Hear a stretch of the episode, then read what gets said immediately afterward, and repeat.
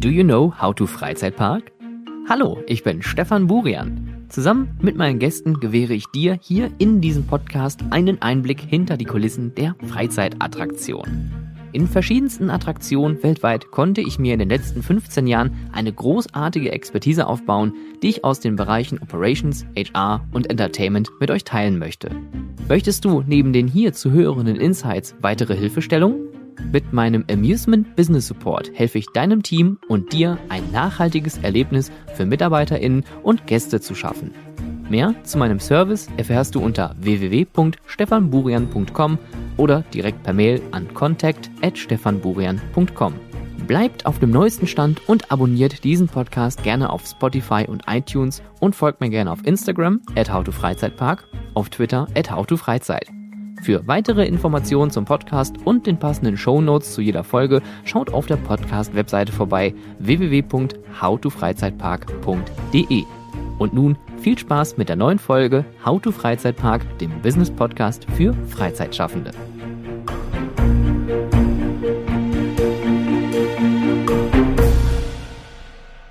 Ich, ich, ich muss direkt eingestehen, ähm, ich habe natürlich vorab so ein bisschen recherchiert. Bedingt natürlich durch deine Tätigkeit hätte ich jetzt hier Raum für irgendwelche leckeren, süßen Introductions. Ähm, du hast den leckersten Job Hamburgs, äh, habe ich auch irgendwo gelesen. Ähm, ich mache es ganz anders. Ich habe mich heute einfach so vorbereitet. Ich habe mir hier einen schönen kalten Kakao eingeschüttet. Wie schön. Um mich richtig einzustimmen. Denn äh, heute haben wir hier endlich mal seit langem auch wieder mal einen weiblichen Gast, worüber ich mich sehr, sehr freue. Ähm, was aber auch gleich vielleicht sogar ein bisschen zum Thema wird. Und zwar habe ich heute zu Gast jemanden, äh, der in Hamburg tatsächlich eine sehr leckere Attraktion äh, betreibt. Und zwar das Schokoversum. Und zu Gast ist heute die Geschäftsführerin Stefanie Schaub. Hallo Steffi. Hi, vielen Dank für die Einladung, Stefan. Sehr gerne. Ich muss auch direkt einmal von dem Kakao nehmen, weil ich ja, merke gerade, wie lecker das so riecht. Ist ja auch lecker. Es gibt ja manche Themen, ne, die hat man irgendwie so als, als aus Ausstellungshintergrund oder vielleicht als Thema. Und dann überlegt man, na, was macht man damit? Und das muss man den Leuten erklären und so. Aber ich würde mir fast behaupten, bei Schokolade ist es doch recht einfach, oder? Ja, ähm, finde ich auch. Also bei Schokolade bekommt man meistens ein, ah, oh, wie toll. Also wenn ich auf einer Party oder irgendwo auf einer Veranstaltung sage, ich arbeite in einem Schokoladenmuseum, da bekommt man natürlich viele Blicke und äh, viel, oh, toll. Und äh, andere Leute verlassen Gespräche und kommen zu einem. Das passiert einem schon. Schokolade zieht. Äh, trotzdem hatte ich erst letzte Woche wieder eine äh, Person hier im Schokoversum, eine Kooperationspartnerin, die mir erzählt hat, sie mag überhaupt gar keine Schokolade. Also ich, es gibt durchaus Menschen, die ich hier durch Schokoversum führe und die ich nicht mit Schokolade beziehen kann. aber dafür wahrscheinlich aber mit deinen Themen, denn ähm, deswegen bist du auch heute hier, weil du hast ganz, ganz spannende äh, Themen im Portfolio. Aber bevor wir jetzt hier so richtig da reinspringen, ähm, stell dich nur noch mal ganz kurz vor, ähm, wer du bist, wie ist so deine Reise bis hierhin, wo, wo kommst du her und vor allem Dingen, ähm, was ist das Schokoversum für diejenigen, die das da draußen nicht kennen? Ja, ich, ich würde sagen, ich fange mal mit dem Schokoversum an. Also wenn man das Schokoversum in Hamburg besucht, dann macht man das immer mit einer Führung. Das heißt, man kauft sich ein Ticket online oder vor Ort, kommt dann hier zu einer bestimmten Uhrzeit hin. Also es ist wie ein Kinostart, sage ich mal so. Ähm, das heißt zum Beispiel 10 Uhr und gegen 10 Uhr kommt dann einer unserer Mitarbeitenden ähm, vors Drehkreuz, klingelt eine Glocke und die 90-minütige Reise um die Schokolade beginnt. Das Besondere bei uns ist, dass wir eben den Weg der Schokolade zeigen, von der frischen Kakaofrucht bis zur fertigen Schokolade. Und dazwischen wird ganz, ganz viel probiert. Und das Highlight für unsere Gäste ist meistens, dass sie eine eigene Tafel Schokolade kreieren können, die sie dann nach dem Besuch mit nach Hause nehmen können. Also es dreht sich einfach 90 Minuten um die Schokolade und das Schöne ist eben, man wird begleitet von einer Person, die ähm, das Ganze durch einen Vortrag locker rüberbringt, sage ich mal. Und das Schokoversum, also wir haben vor äh, anderthalb Jahren zehnjähriges gefeiert, also wir sind jetzt seit ähm, eben elfeinhalb Jahren hier in Hamburg man kann sagen, wir haben ungefähr 200.000 Gäste im Jahr, die uns besuchen. Also es ist eher eine kleine Attraktion von der Gästezahl, wenn man das jetzt mit großen Freizeitparks vergleicht. Aber man muss sehen, wir haben nur 700 Quadratmeter Ausstellungsfläche. Also das ist doch Wahnsinn bei uns. Und es ist nur möglich, so viele Gäste zu begrüßen, ähm, weil wir die eben führen und ähm, immer im 15-Minuten-Takt diese Führung starten und dadurch die Gäste sag ich mal, kanalisieren. Ja. ja. Cool. Und, und, und wie bist du genau zum Schokoversum gekommen? Also ich bin aufgewachsen in der Bäckerei. Ich sage das immer dazu, weil ich finde, das macht es schon ein bisschen aus, dass ich eben in einem unternehmerischen Haushalt aufgewachsen bin, wo es ab dem Moment, wo ich unterstützen konnte, habe ich unterstützt in der Bäckerei. Ich habe gerade auf dem Herweg hier ins Schokoversum mit meiner Schwester telefoniert, die gesagt hat, ähm, wir haben nur ab und am Wochenende gearbeitet, äh, hätte die Mama gerade gesagt und da musste sie richtig lachen, weil wir haben wirklich jeden Samstag in der Bäckerei unterstützt und es war auch sage ich mal, äh, schön und ein bisschen anstrengend in der Kindheit, aber das macht mich eben aus, weil ich das total gewohnt bin, immer am Gast, immer am Kunden zu sein und präsent zu sein. Das war einfach äh, meine Kindheit und das macht dann ein bisschen aus in die Richtung, in die ich mich eben weiterentwickelt habe. Also das Thema Gastgeberin sein begleitet mich mein ganzes Leben. Ich habe eine Ausbildung in der Hotellerie gemacht in Frankfurt in einem Fünf-Sterne-Hotel, habe dann in Innsbruck am Management Center ähm, Tourismus und Freizeitwirtschaft studiert. Und jetzt bin ich seit 13 Jahren in meinem Job, wo es eben darum geht, Marken und Erlebniswelten zu betreiben. Und es ist ja auch ähm, spannend, weil du sprichst die ganze Zeit von Museum und ähm, was hier im Podcast ja eigentlich recht wenig behandelt wird, sind Museen, muss ich leider zu meiner eigenen Schande eingestehen, weil Museen sind genauso Freizeitattraktionen wie ein Freizeitpark oder, äh, oder Retail-Erlebnisse wie Karls. Ähm, was, was macht euch als Museum aus?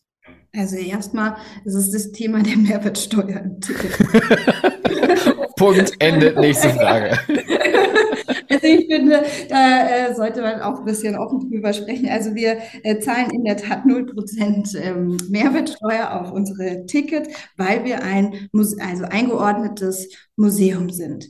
Das ist eigentlich, finde ich, fast das, was uns zum Museum macht. Und natürlich, weil wir ein Thema, das Thema ähm, Schokolade, schon sehr edukativ an unsere Gäste überbringen wollen und denen ähm, ja also nicht nur die leckeren Seite diese, dieses Produktes näher bringen, sondern auch die Geschichte oder auch ähm, ja, rund, Themen rund um den Kakao. Die sind schon sehr zentral. Wir haben sehr viele Schüler, die uns besuchen. Also 25 Prozent unserer Gruppen sind Schulklassen. Und da steht natürlich noch mehr der edukative Ansatz im Mittelpunkt. Also es ist schon sehr museal teilweise, sage ich mal. Vom Erlebnis her sehe ich uns eben eher im Erlebnisbereich angesiedelt, im Freizeitattraktionenbereich, weil es eben nicht nur textlich überbringt wird, sondern durch einen Gästeführer, eine Gästeführerin, die das in der Führung integriert.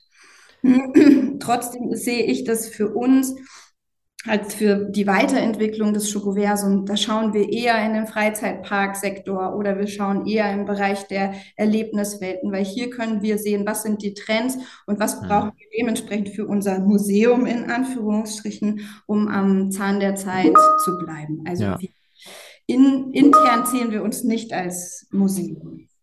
Aber das, das finde ich ganz interessant, äh, dass du das so versuchst gerade abzugrenzen, weil ich finde, glaube ich, die Grenzen sind da äh, zumindest in Deutschland tatsächlich noch sehr klar erkennbar äh, weil Museum ist immer das alte, verstaubte Museum, irgendwas mit Plaketten, wo was draufsteht, was man abliest. So ist zumindest der, der, der alte, verstaubte Eindruck. Und wenn man jetzt mal einen kurzen Blick nach äh, den Niederlanden wirft, sieht man aber auch, dass man es komplett anders machen kann. Und äh, hier, ich glaube, meine Hörerinnen und Hörer können es hier nicht mehr hören, äh, das äh, Eisenbahnmuseum in Utrecht oder das Discovery Museum in Kerkrade, das sind zwei Glanzparaden, äh, wo das Museum als Museum gar nicht mehr so ähm, in, den, in den Vordergrund rückt, sondern das Erlebnis. Und wenn ich das richtig gesehen habe, auch ihr habt ja äh, in den letzten Monaten und äh, auch Jahren immer so ein bisschen umgebaut und zuletzt auch einen neuen Ausstellungsbereich eröffnet bzw. umgebaut. Ja, also wir investieren jedes Jahr viel in unsere Ausstellung, um die eben weiterzuentwickeln, um auch da Trends aufzugreifen. Also wir haben eine Ecke, wo man Fotos machen kann, Instagram Points nennen wir die hier intern, um eben schon immer zu schauen, okay, was interessiert die Gäste und wie können wir da ähm, ja am Zahn der Zeit bleiben, um sie weiterhin zu ähm, ja, begeistern. Es ist, für mich ist auch ein Museumsbesuch genauso wie ein Besuch von einem Freizeitpark, genauso wie ein Besuch von Karls Erlebnisdorf. Es ist eine Flucht aus dem Alltag. Ich sehe, wir sind eigentlich ja, gemeinsam eine Branche. Ich persönlich sehe da gar keinen Unterschied. Klar, im Heidepark kann ich ähm, Achterbahn fahren und im Schokoversum mache ich eben eine schokoladige Tour. Aber am Ende des Tages, wenn man über die Zielgruppe denkt, also beispielsweise Familien, warum kommen die zu uns? The reason to visit ist die Flucht aus dem Alltag. Mhm. Genauso, das wollen wir ja auch erfüllen und wir wollen denen eine schöne Zeit ermöglichen. Deswegen sehe ich da, dass wir alle schauen sollten, sei es jetzt ein Museum oder ein Freizeitpark, wir haben die gleichen Herausforderungen. Wie können wir dem Gast die Flucht aus dem Alltag noch schöner machen? Schön auf den Punkt gebracht, das finde ich ganz schön. Und ähm, hilfreich äh, sind natürlich da auch äh, verschiedene Möglichkeiten, gerade im Thema edukativer Ausstellungsdesign. Ähm, was ist so euer Approach, wenn ihr solche neuen Bereiche angeht oder generell, wenn ihr versucht mit euren Führungen die Leute abzuholen? Also ist es, ist es mehr das Storytelling, ist es mehr das Edukative, ist es mehr interaktiv oder ist es eine gesunde Mischung aus allem? Also es ist auf jeden Fall eine gesunde Mischung aus allem. Ich habe gerade überlegt, okay, welches ist jetzt da am wichtigsten, aber ich sehe alle gleichwertig wichtig. Es ist so, wenn du mich jetzt in Schokoversum besuchen würdest und ich als Steffi führe jetzt dich durch. Also erstens, meine Führung dauert nicht 90 Minuten, sondern ich würde dich wahrscheinlich in 15 Minuten einmal durchführen und würde sagen, guck mal hier, guck mal da. Und jetzt schau dich, hier machen die Gäste Schokolade. Also es ist ja doch dann eher eine sehr schnelle Führung. Und ich habe bei dieser Art meiner Führung schon öfters gehört, hm, eigentlich sind es ja hier nur Wände. Also da ist, das sind Wände und da ist Tapete dran. Ja, weil unser Erlebnis ist unser Gästeführer. Das ist das, was bei uns im Zentrum steht. Und wenn wir unsere Ausstellung weiterentwickeln, dann überlegen wir, wie der Raum den Gästeführer in seiner Führung unterstützen kann, sodass die Führung dann im Gesamterlebnis für den Gast und für den Gästeführer noch runder wird. Deswegen ist bei uns auch der Mitarbeitende noch mehr im Zentrum unserer Unternehmenskultur und wir legen noch mehr Wert auf Weiterentwicklung. Also unsere GästeführerInnen werden zehn Prozent ihrer Arbeitszeit mindestens weiterentwickelt, bekommen Weiterbildung zu unterschiedlichsten Themen, natürlich auch zum Thema Kakao zum Thema Nachhaltigkeit, aber auch zum Thema äh, Humor gab es erst letzte Woche eine, eine Weiterbildung oder eben zum Thema Stilgruppen, zum Thema familiengerechte Führung oder auch zu, äh, was für tolle Cafés gibt in, gibt's in Hamburg, sodass unsere GästeführerInnen unseren Gästen nach der Tour noch einen schönen Tipp mit auf den Weg geben können. Also die Weiterbildungsmöglichkeiten sind ganz unterschiedlichst. Einfach weil es darum geht, über den Gästeführer, über die Gästeführerin dem Gast eine 90-minütige tolle Zeit zu bieten. Und das ist das Zentrum unserer Weiterentwicklung. Und der Raum an sich, da denken wir natürlich an Storytelling und an all die Begriffe, die du gerade genannt hast. Im Zentrum steht aber immer der Mitarbeitende. Schön, das ist ein toller Fokus, weil ich glaube, auch nur durch die Mitarbeitenden wird das Ganze am Ende des Tages äh, zum Erlebnis. Weil ich kann mich dran erinnern, ähm, ich muss sagen, ich habe noch nicht so viele, ähm, wie sagt man dann, Schoko-relevante Attraktionen oder, Schoko-zentrierte äh, Attraktionen besucht. Äh, ich kenne das Schokoladenmuseum in Köln und ich kenne das, ähm, ach, wie heißen das in, in Antwerpen? Ähm, ja, ähm, Chocolate Story heißen die, oder? Oder Chocolate. Nation. Chocolate. Ja, Ch Chocolate Nation. Ähm, und, und beides interessanterweise ist komplett ohne Mitarbeiter. Zwar es gibt Mitarbeitenden in der Ausstellung, aber eigentlich ist es selbst geführt und ähm, Chocolate Nation ist sehr showlastig. Das in Köln ist sehr, ich sag jetzt mal ganz flach, technisch. Also es ist jetzt vielleicht nicht so appealing für kleinere Menschen. Mhm. Ähm, aber ihr habt die Mitarbeitenden im Fokus und ich finde deinen ähm, Punkt gerade ganz interessant, dass ihr sogar noch einen Schritt weiter geht und äh, mit euren Mitarbeitenden bequatscht, was gibt's noch in der Umgebung? Weil ich glaube, es sind ja auch viele Touristen, die wahrscheinlich zu euch kommen und nicht nur lokale Leute, oder? Ja, also wir merken das hier im urbanen Umfeld schon, dass es schwierig ist, den Hamburger an sich zu uns in Schokoversum zu bekommen. Und es geht gar nicht darum, weil es der Hamburger ist, sondern allgemein in einer Stadt, in einer urbanen Umgebung. Wir stellen fest, dass äh, die Menschen, wenn sie am Wochenende Zeit haben, gehen die eben mit ihren Kindern auch gerne einfach mal auf den Spielplatz oder sie besuchen Freunde. Aber dass sie jetzt schauen, okay, welche Freizeitattraktionen gibt es in meiner Stadt, das ist eher schwierig, da ähm, an den Hamburger ranzukommen, ihn vom Sofa runter zu locken. Aber da sagen wir auch in unseren Marketingaktivitäten, wir gehen das langsam an. Wir wollen ja gerne noch 15 Jahre hier in Hamburg oder noch länger hier sein und dann irgendwann erreichen wir die. Irgendwann bekommen die Hamburger Besuch und kommen dann zu uns. Aber im Zentrum unserer Marketingaktivitäten stehen schon die TouristInnen auf jeden Fall. Ja, und Schulklassen, wie gesagt. Und natürlich die Firmen in der Weihnachtszeit.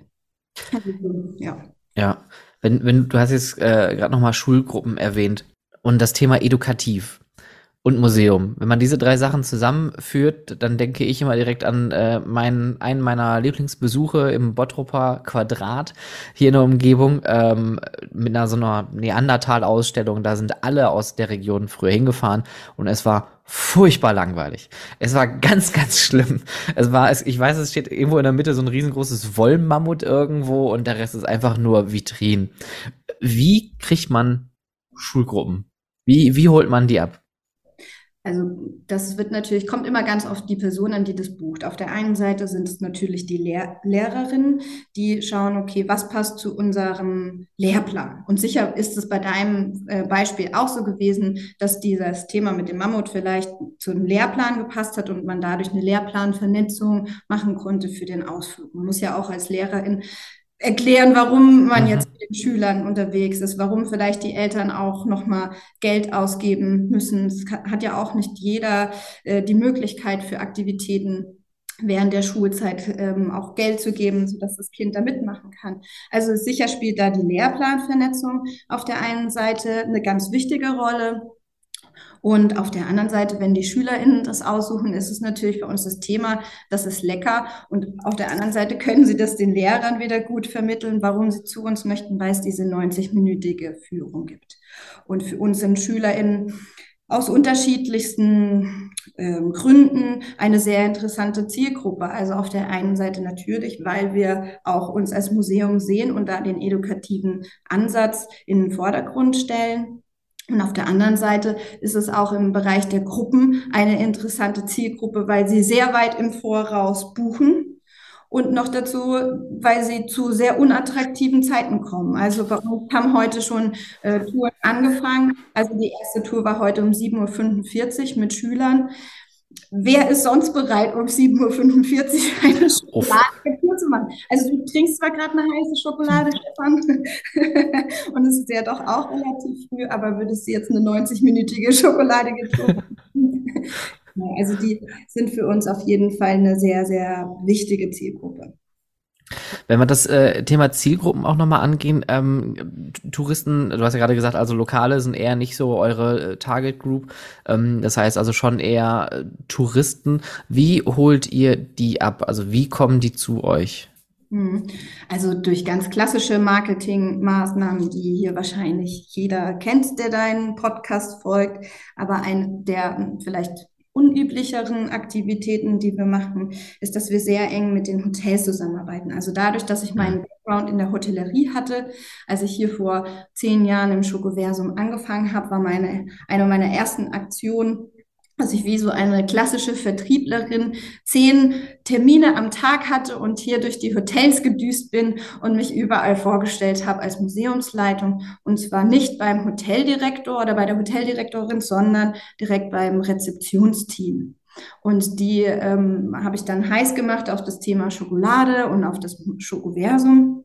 Und so haben wir uns ein sehr starkes Netzwerk aufgebaut, was eben eher am, an den Personen ansetzt, die auch am Gast arbeiten. Und Am Donnerstag zum Beispiel ist unser Hotel-Info-Abend, den machen wir zweimal im Jahr. Dafür senden wir eben an unsere ganzen Kontakte eine Einladung und dann können die mit ihrem Team bei uns hier im Schokoversum vorbeikommen. Und das sind dann nicht zwei Leute, die da pro Hotel kommen, sondern die kommen manchmal zu 15. Die haben die Köche dabei, die haben äh, Personen dabei, die vielleicht für die Reinigung der Zimmer verantwortlich sind. Und wir freuen uns über jeden, der sich da die Zeit nimmt, uns zu besuchen. Ich denke, das ist eine Win-Win-Situation. Die Hotels haben mit im Team eine schöne Zeit hier bei uns im Schokoversum und wir haben sehr viele Multiplikatoren in den Hotels, die direkt am Gast arbeiten, die dann über das Schokoversum vielleicht beim Frühstücksbuffet erzählen, sodass die Gäste sich am Samstagmorgen überlegen, da gehen wir hin. Also das war für uns eigentlich ein sehr, sehr großer Hebel, mit dem wir ganz ähm, erfolgreich unterwegs das, das gefällt mir richtig gut. Das ist wirklich äh, ganz klassisches Marketing, ganz klassisches äh, Klinkenputzen an der Stelle und vor Dingen eine organische Reichweite, die auf altem, klassischem Wege einfach generiert wird durch Mund-zu-Mund-Propaganda, dass die Leute wirklich miteinander reden und sich dann noch empfehlen. Und ich finde diesen klassischen Approach irgendwie ganz cool, weil das macht heutzutage kaum noch einer. Also heutzutage ist, wir brauchen TikTok, wir brauchen Snapchat, wir brauchen dies, das, jenes, aber man vergisst auch manchmal so die kleinen Dinge, wie du schon sagst, wenn man zum Hotel geht, holt die Leute zu sich und die erzählen das dann vielleicht irgendwie an der Rezeption, falls dann irgendwie ein Tourin mal fragt, hören Sie mal, was können Sie noch empfehlen? Das wäre das Erste, was mir in den Sinn kommen würde. Ja, und wir haben das auch am Anfang gemessen. Da haben wir so einen kleinen Wettkampf mit den Hotels gemacht. Die hatten so kleine Visitenkarten und da konnte jedes Hotel seinen Stempel drauf machen. Und das Hotel, mit, von dem wir die meisten Visitenkarten zurückbekommen haben, da hat dann das Rezeptionsteam ein Jahr ein schokoladiges Paket für uns bekommen. Und das war wirklich die beste, sag ich mal, Rücklaufquote, die wir von irgendeiner Flyer- oder Voucher-Aktion hatten waren diese Rückläufe direkt von den RezeptionistInnen. Weil sonst könnte man ja sagen, okay, wie viele Leute sprechen die wirklich an, an der Rezeption? Wie viele kommen dann wirklich? Wie hoch ist da der Streuverlust? Aber der Streuverlust war es, also der Impact war so riesig, dass wir selbst überrascht waren darüber, wie viele Visitenkarten da zurückgekommen sind. Und deswegen ist es nach wie vor eine sehr, sehr wichtige Marketingaktion von uns. Ihr seid räumlich gesehen eine recht kleine Attraktion. Ihr habt äh, einen sehr durchgetakteten Plan durch eure Timeslots. Wie wichtig ist das Thema Datenanalyse? Okay. Jetzt meine Marketingleitung. das also klar, auf jeden Fall ähm, machen wir da alles Mögliche über Google Analytics und so weiter. Ich muss schon sagen, bei einer Sache, da würde Uli jetzt sagen, ja, da sind wir noch nicht so gut. Das ist so, wer ist dann wirklich hier vor Ort? Hm. Also das ist ein bisschen schwierig mit ähm, aus dem Ticketing-System, mit denen wir zusammenarbeiten, da die richtigen Daten rauszubekommen. Und manchmal muss ich auch sagen, hängt es dann auch an unseren Mitarbeitenden, dass die, wenn die Postleitzahlen Analyse aufploppt auf der Kasse, dass es dann weggedrückt wird. Ach, da haben wir irgendwie dauerhafte Diskussionen. Also kenne ich irgendwie. Wirklich davon abhängig zu sehen, welcher Gast ist wirklich da, was wir also nicht online äh, durch Google Analytics auswerten können. So da, oh, da, da gibt es noch Verbesserungspotenzial. Aber ist ja gut, dass man immer noch weiß, dass man irgendwo Baustellen hat, die man noch angehen kann. Ja, das stimmt. Postleitzahlenanalyse. Also falls da jemand einen Tipp hat, wie man dazu bekommt, diese Postleitzahl einzugeben. Ja. Schwieriges Thema. Ich kenne das auch noch aus äh, bestimmten Attraktionen, wo wir das gleiche Thema hatten. Äh, auch räumlich kleine Attraktionen, ähm, aber halt viel Data, was irgendwo von irgendwo herkommen soll. Und ich glaube, es ist schwierig, gerade bei Kassenmitarbeiterinnen, wenn es mal voll ist, die irgendwie ein bisschen zu entspannen, zu sagen, hier komm, gib doch einfach nur einen, ist doch egal. Ähm, aber ich kann auch manchmal verstehen, dass es Leute gibt, die nicht fragen, weil sie, keine Ahnung, das doof finden. Das ist so wie nach Punkten fragen. Also das finde ich auch persönlich immer unangenehm, wenn ich gefragt werde, sammeln Sie Punkte? Nein, ich sammle keine Punkte. ja, das stimmt, das stimmt. Und ich will auch zum Schutze meines Teams sagen, dass ich finde, diese Arbeit an der Kasse ist auch hochkomplex. Also man bekommt da super viele unterschiedlichste Ansätze ähm, oder Anfragen rein, sei es von, kann ich hier meinen Koffer abgeben? Das hört sich vielleicht simpel an, aber das ist so, oh, wir haben ja gar keinen Platz, über äh, alle möglichen Rabatte oder ich, äh, meine Führung hat vor einer halben Stunde angefangen, ähm, jetzt möchte ich, jetzt bin ich erst da. Also es ist ein sehr, sehr schwerer Job, bei uns an der Kasse zu arbeiten und ich kann das verstehen. Trotzdem wäre es, wenn du mich Daten fragst, würde ich wünschen, wir hätten da mehr dran. Ich, äh, es gibt ja hier bei Spotify so eine neue Funktion, da kann man ein Q&A äh, in die App hauen. Ich kann das ja mal einfach mal testweise mal machen mit, mit der Postleitzahlenanalyse. Äh, vielleicht kriegen wir ja ein paar Rückmeldungen. Ja. Ähm, ein Thema, was bei dir aber auch ganz groß ist, ähm, und das ist jetzt auch durch den äh, VDFU so ein bisschen hochgekommen, indem du auch äh, im Vorstand äh, bist, ist das Thema weibliche Führungskräfte. Und ich finde, das war auch so ein bisschen der Hintergrundgedanke, einfach auch mal wieder mehr Damen hier im Podcast zu haben, weil es gibt unglaublich viele Frauen in Führungspositionen, die man aber nicht so sieht, weil die einfach ihren Job machen. Und deswegen finde ich es erstmal schön, dass du ähm, heute hier bist und wir so offen reden können und vor allem auch über das Thema, wo im VDFU aktuell viel drüber gesprochen wird und vor allen Dingen auch nach außen ähm, viel gesprochen wird, denn ähm, das, äh, ich glaube, der, der Claim ist, äh, die Zukunft ist weiblich. Magst du uns ein bisschen was darüber erzählen? Ja, also ähm, der Initiator ist ja hier der Jürgen Gevers vom VDFU, der ähm, das gerne nach vorne bringen wollte, das Thema Mentoring.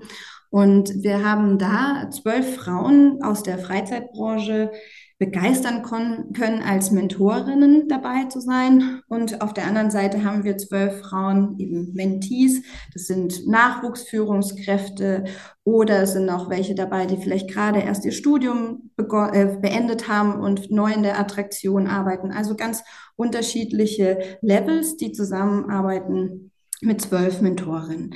Wir sind jetzt ein Jahr zusammen sozusagen und haben regelmäßige Meetings. Also auf der einen Seite treffen wir uns online als Gesamtgruppe. Das wird durch die Frau Grudder moderiert, die auch beim VDFU Winterforum einen schönen Vortrag gehalten hat gibt dem Ganzen einen Rahmen und begleitet uns auf der einen Seite als Mentorin und auch die Mentees. Dann treffen wir uns natürlich individuell mit unseren Mentees und es gibt auch Live-Termine. Also wir sind auch einmal bei unserer Schirmherrin in Berlin äh, im Bundestag. Also das ist ein schönes Programm, sehr umfangreich. Und über was ich mich da am meisten freue, ist eben, also diese Energie, die in dem Raum entstanden ist. Also ich habe den Jürgen ein bisschen dabei begleitet, das Mentoring-Programm aufzusetzen. Und ich hatte mich die ganze Zeit darauf gefreut, weil ich finde, grundsätzlich Mentoring ist das, was einen als Person weiterbringt, weil man braucht immer jemanden, der mal ein Ohr hat oder der einem Zeit schenkt und mhm. ähm, oder vielleicht auch den einen oder anderen Tipp gibt. Und deswegen war ich die ganze Zeit Feuer und Flamme für dieses Thema. Aber ich habe nie damit gerechnet, was, was mich erwartet, wenn wir dann zu 24 in diesem Raum sind. Also es war selbst die, als ich, die eben die ganze Zeit dabei war, war das so breathtaking, da diese 24 total energievollen Damen in dem Raum zu sehen.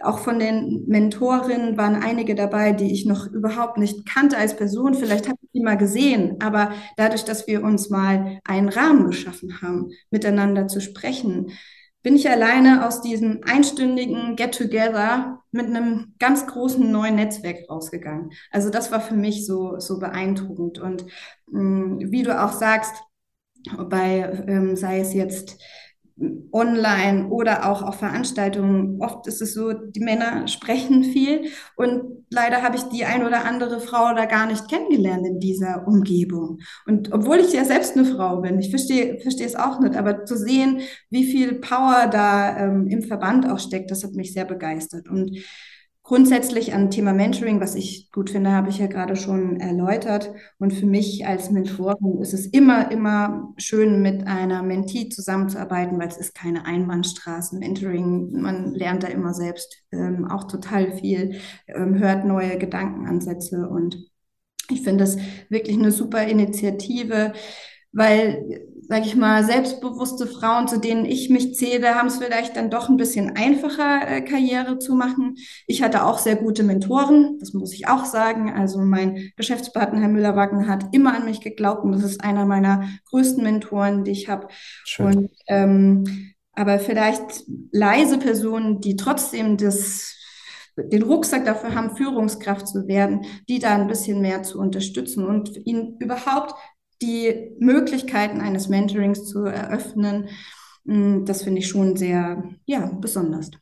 Ist auf jeden Fall eine, eine besondere Sache und ich finde es auch, wie gesagt, ganz äh, schön, dass es in dem Rahmen auch so zelebriert wurde und auch aufgeführt, also aufgeführt im Sinne von, dass ihr alle einfach mal sichtbar gewesen seid, weil, äh, wie schon du gerade selber auch gesagt hast, es sind immer die Männer, die irgendwie auf der Bühne stehen, es sind immer die Männer, die reden. Ähm, bei der EAPA eigentlich genau das Gleiche, wenn man da mal sich die ganzen Workshops anguckt, selten sieht man da irgendwelche weiblichen Personen und ich frage mich halt aber auch immer, warum ist das so? Warum ist in dieser Branche, wo es dann doch auch viele weibliche Mitarbeiterinnen gibt, und wenn ich so an meine Attraktion denke, an denen ich gearbeitet hatte, waren es eigentlich immer mehr Damen als Herren. Warum, warum fallen die nicht auf? Warum, warum, warum sieht man da nichts?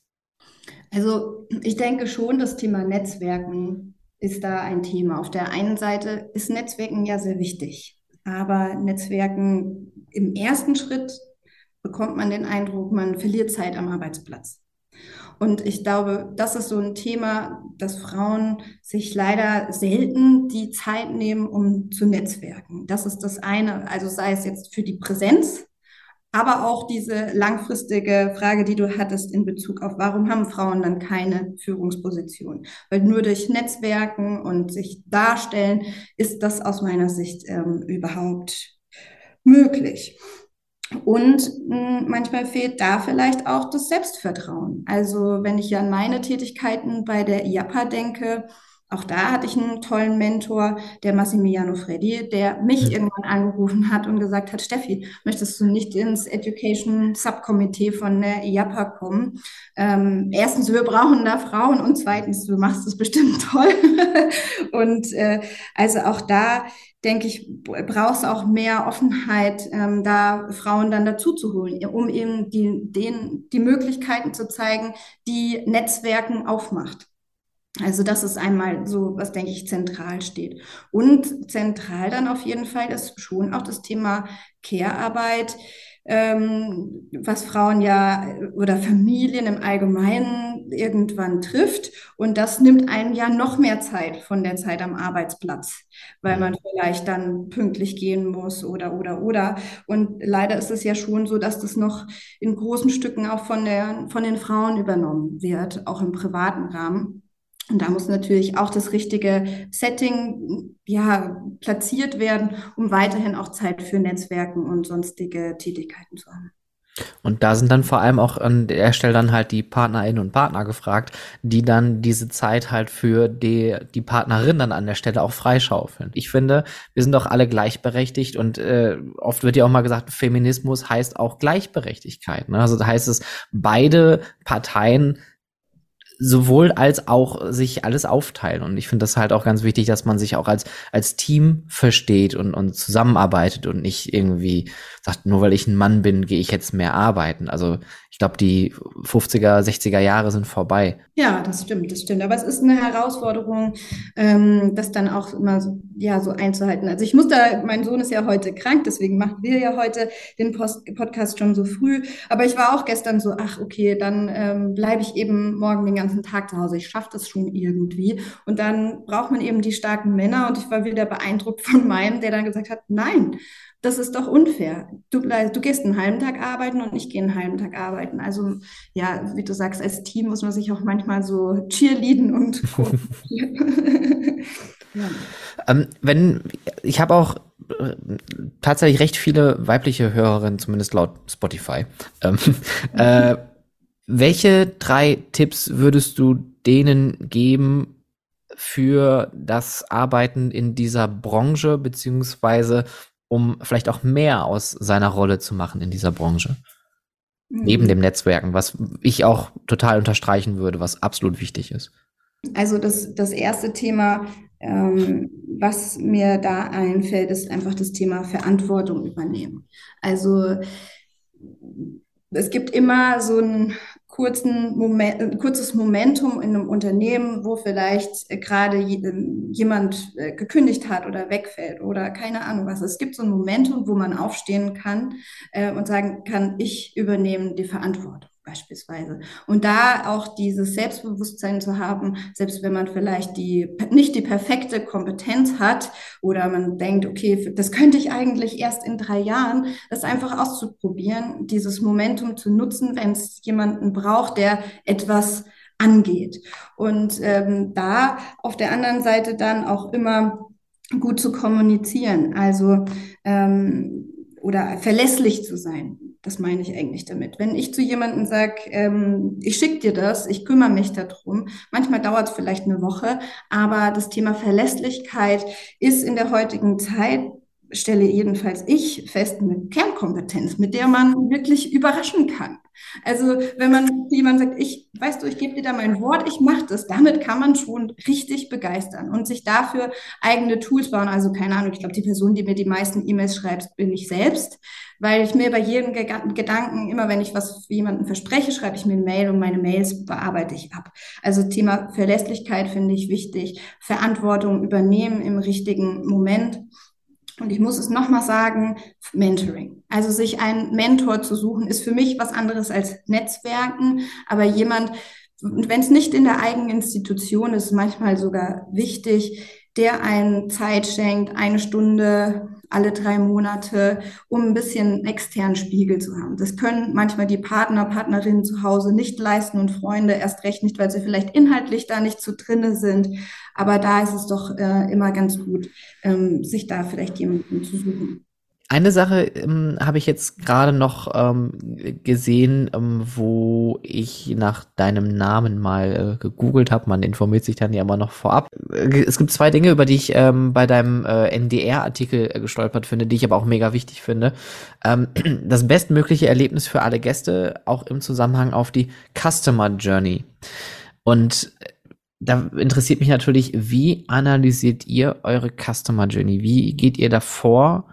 Um zu schauen, seid ihr noch on point oder seid ihr schon von der Route ein bisschen ab? Ja, also das, wir haben das mal eine Zeit lang mit Customer Journey Mapping gemacht. Da gibt es ja auch tolle äh, Tools. Ähm, aber was ich da in dem Artikel sehr stark meinte, ist also alles, was so vor dem Besuch stattfindet. Also wir kümmern uns schon sehr viel, so was alles dann hier in der Institution stattfindet. Aber das davor, da habe ich den Eindruck, können wir auch als Branche so viel besser werden. Also vielleicht ein kleines Beispiel, was mich gerade selbst so geflasht hat im Schuhversum. Wir haben eine Preisanalyse gemacht mit einem Neurowissenschaftler. Und zwar wollten wir mal rausfinden, was ist der wahre Wohlfühlpreis eines Schokoversumsbesuchs. Und das war für mich die beste Studie innerhalb der Customer Journey, die wir je gemacht haben. Weil auf der einen Seite saß ich an meinem Schreibtisch im ersten Schritt und habe mir überlegt, mit den ganzen neuen Kostenstrukturen, die 2023 auf uns zukommen, was heißt das eigentlich für unseren Eintrittspreis?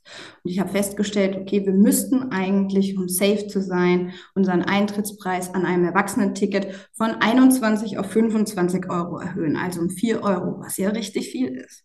Aber ich hätte gar nicht die, äh, den Mut gehabt, das intern zu kommunizieren. Also ich hätte schon irgendwie kommuniziert, aber ich wäre halt irgendwie so, oh Gott, wir müssen, es tut mir richtig leid, aber wir müssen den Eintrittspreis um vier Euro erhöhen. Deswegen haben wir das nochmal parallel mit Kai Müller, mit dieser ähm, Warenwohlfühlpreisstudie ähm, observieren lassen. Und zwar ging das so, dass wir 500 Probanden befragt haben. Diese Probanden mussten Schokolade mögen. mussten an einem Hamburg-Besuch interessiert sein und mussten im letzten Jahr drei, mindestens drei Freizeitaktionen besucht haben. Dann wurden sie an ihrem Computer zu Hause befragt. Wir haben Bilder vom Schokoversum eingeblendet bekommen, die eben auf unserer Homepage waren und wurden befragt, wie viel würdet ihr bereit sein, für den Schokoversum-Besuch zu bezahlen? Also 15 Euro, ist es für euch günstig oder teuer? 17 Euro, ist das für euch günstig oder teuer? Und da ging es gar nicht darum, ob die klicken günstig oder teuer, sondern es ging darum, wie lange sie überlegt haben. Weil wenn der wahre Wohlfühlpreis noch weit entfernt ist, würde jemand sehr schnell entscheiden, dass er den Preis günstig findet oder sehr schnell entscheiden, ob er den Preis teuer findet. Aber so, sobald der Proband überlegt, ist es günstig oder teuer für mich, kommt man dem wahren Wohlfühlpreis immer näher.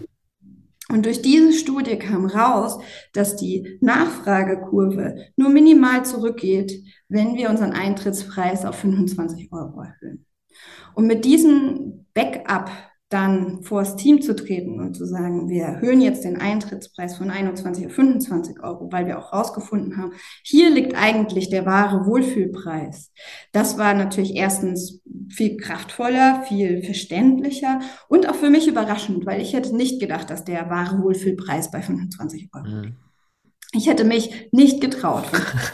Also am Ende hätte ich mich wahrscheinlich eher für 24 Euro, weil das hört sich ja weniger glatt an oder so entschieden.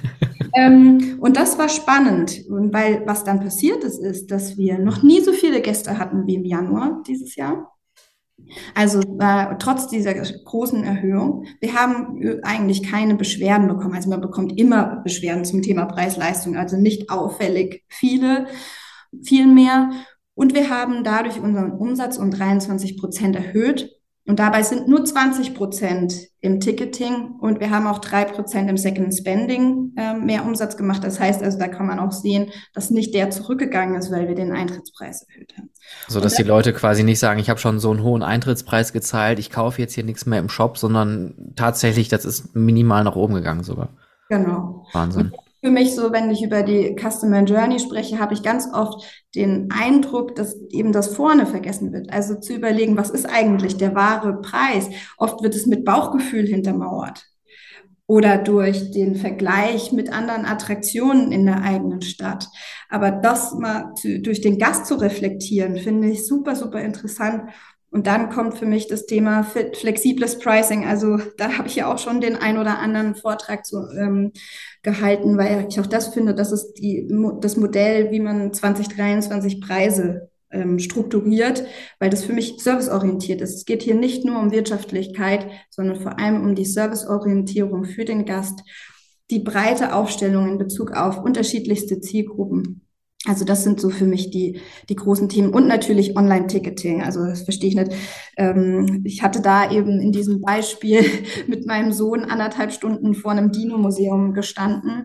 Äh, ja, das ist schwierig mit einem Dreijährigen. Da kann man eigentlich auch nach Hause gehen. oh Gott, das ist aber auch wirklich eine lange Zeit. ja, Genau, also das sind so für mich äh, die Sachen, die mich richtig interessieren. Wie du merkst, komme ich ein bisschen in die Pricing, Ticketing, Online-Shop. Aber das sind auch total wichtige Themen und ich bin auch äh, total erstaunt, dass ähm, nach Corona auch ein paar Attraktionen davon wieder weggegangen sind. Es sind nicht viele, aber so ein paar, die dann gesagt haben, okay, Corona ist jetzt vorbei, wir brauchen dieses äh, Reservierungssystem nicht mehr. Und dann ist es weg, wobei ich mir dann aber auch denke, es hat nur seine Vorteile. Du hast die Daten und vor allen Dingen hast du die Flexibilität, wie du gerade schon sagtest, für die Besuchenden, die einfach deutlich de deutlich entspannter auch ihre Tickets kaufen können und vor allem auch viel transparenter und gerade auch dieses dynamische Pricing, wobei ich sagen muss, für mich ist das immer noch ein bisschen unverständlich, weil ich mich da auch nie mit dem Thema so richtig auseinandergesetzt habe, aber man sieht es ja trotzdem, dass dadurch ein Effekt erzielt wird. Ja, und aus meiner Sicht ist es eben sehr gastorientiert, ähm, das Thema flexible Preise, Preise oder Yield Management, weil es zeitsensible und preissensible Gäste gleichermaßen abholt. Und wenn Menschen sich oder Institutionen gegen flexible Preise entscheiden, dann haben sie oft Angst vor ja, der Preiserhöhung oder es wird ihnen eigentlich suggeriert, okay, es geht hier nur um äh, wirtschaftliche Stabilität. Aus meiner Sicht ist es eben, Hauptsache ist gastorientiert. Also unser Eintrittspreis für Schüler liegt bei 11,50 Euro und der Eintrittspreis für Erwachsene liegt bei 25 Euro. Also das ist eine wahnsinnige Spanne. Wir können seit Jahren den Preis für Schüler schützen, weil wir flexible Preise haben und eben dann eher bei den zeitsensiblen Gästen, die eben am Samstag um 14 Uhr irgendwas machen möchten, sagen, okay, hier erhöhen wir den Preis, aber dadurch können wir preissensible Gäste schützen. Das ist ein sch schönes Argument für das, für das Thema flexibles Pricing. Wenn du jetzt so aus den letzten zehn Jahren Revue passieren würdest, was war so dein größtes Learning, was du jetzt in deiner Position so hattest? Ja, also dass vor allem die Anfangszeit mit viel Arbeiten Also das, die ersten drei Jahre äh, haben wir hier im Schokoversum als Team wirklich sehr, sehr, sehr, sehr, sehr viel gearbeitet, weil wir das äh, Schokoversum in einer wirtschaftlichen Schieflage übernommen haben. Und auf der anderen Seite verbindet das ja auch so wahnsinnig. Also meine KollegInnen, die damals hier gearbeitet haben, sind alle eigentlich noch hier, viel arbeiten und eben gegen etwas ankämpfen, gegen diese drohende Insolvenz, die das Schokoversum da am Anfang hatte. Das hat einfach total verbunden und ähm, das sind für mich immer noch besondere Kolleginnen, Freunde, mit denen ich damals zusammengearbeitet habe. Ja, also das ist so, wenn ich zurückschaue, frage ich mich, wo ich da die Energie hergenommen habe. Also. das war doch immer sehr, sehr heftig am Anfang. Ja. Aber mittlerweile habt ihr einen, State erreicht, der äh, dieses ähm, massive Überarbeiten wahrscheinlich äh, nicht mehr erfordert. Genau, genau, das auf jeden Fall. Und das nächste Learning, was ich jetzt gerade äh, so lerne, ist, wenn ich auf Hamburg ähm, Veranstaltungen unterwegs bin und sage, ja, äh, also wir, uns gibt es ja jetzt schon seit zehn Jahren, da habe ich den Eindruck, wir werden jetzt so langsam wahrgenommen. Das ist irgendwie auch ein interessantes Learning, dass man als Freizeitattraktion doch zehn Jahre alt werden muss, sodass man als junges Unternehmen äh, wahrgenommen wird, was jetzt angekommen ist in der Branche. ich meine, das ist dann aber auch ich wollte gerade sagen, für, als, als, junges Unternehmen, also ihr seid ja schon ein paar Tage da. Ne? Also jung hätte ich jetzt so, so zwei, drei Jahre irgendwie gesagt. Nee, also auf so Veranstaltungen sind wir dann ein sehr junges Unternehmen. ja gut, im Vergleich zum Miniaturwunderland wahrscheinlich. Äh, ja. ähm, was sind denn noch so Themen, wo du sagst, die werden in den nächsten Jahren auch vor allem für euch wichtiger und wahrscheinlich auch als gemeinsames Thema für die Branche wichtiger? Ja, also ähm, das Thema Retail auf jeden Fall. Ähm, da habe ich ja jetzt auch beim VDFU Winterforum einen kleinen Wissensaustausch organisiert weil ich finde, da können wir auch als Branche noch ein bisschen uns gemeinsam professionalisieren. Also wenn ich in Attraktionen unterwegs bin und ich sehe die Shops und ich komme da vielleicht sogar als Gast mit meinem Sohn hin und ich habe bekomme keine Lust, da etwas zu kaufen, weil kein Warendruck da ist oder vielleicht weil es nicht die passenden Produkte sind oder es ist zu teuer. Da sehe ich, dass da, dass wir da alle gemeinsam ein bisschen Umsatzmöglichkeiten verlieren. Und da würde ich mich gerne als Branche gemeinsam professionalisieren. Da kann man immer zu Karls Erdbeer hochgehen. Also da fahre ich einmal im Jahr hin für die, ähm, für die Inspiration. Ich fand es vorhin, du hast auch da so ein interessantes Wort genutzt mit äh, Retail, äh, wie du Karls be bezeichnest. Äh, Retailtainment. Retailtainment, genau. Also da denke ich, wir könnten da, wir nennen das Intended Point of Experience, ähm, oh. auch der Bereich des Shops, da können wir uns noch professionalisieren.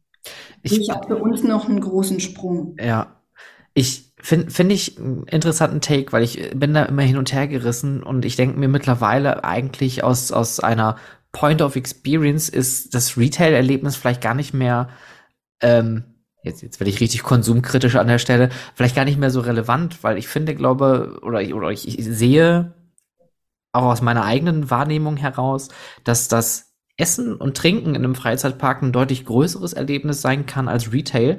Und ich gucke dann immer ganz gerne nach Brühl, weil die legen ja noch nicht mal Wert darauf, irgendwie äh, großartig irgendwie einen Shop zu haben. Also die haben ein, zwei Shops, wo auch Kram verkauft wird und da bin ich jetzt ganz kritisch, das ist nicht äh, gut, das ist kein Merchandise, wo ich auch als Erwachsener, glaube ich, sagen würde, boah, geil, das möchte ich unbedingt haben. Aber dafür habe ich in meinem Leben noch nie so gut in einem Freizeitpark gegessen wie im mhm. Phantasialand. Ähm, deswegen finde ich schon fast irgendwie Retail, hat das noch Zukunft oder muss man vielleicht seine Retail-Konzepte anpassen, um das wieder interessant zu gestalten?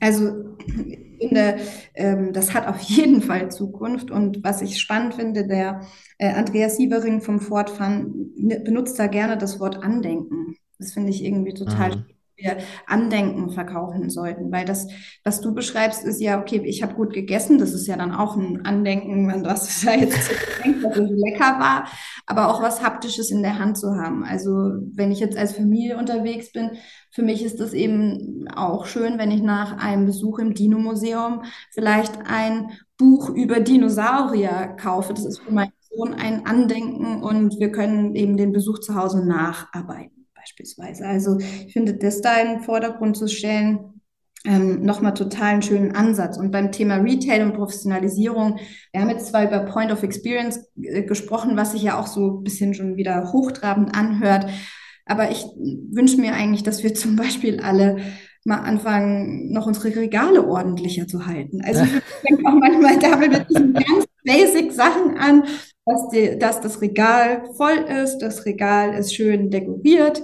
Wir überlegen uns, was haben wir für Gäste und was wollen die dementsprechend vielleicht als Andenken kaufen, ähm, um dann vielleicht den Besuch auch im Nachgang noch schöner zu, zu gestalten und kein weiß ich nicht. Ich möchte jetzt nichts bewerten.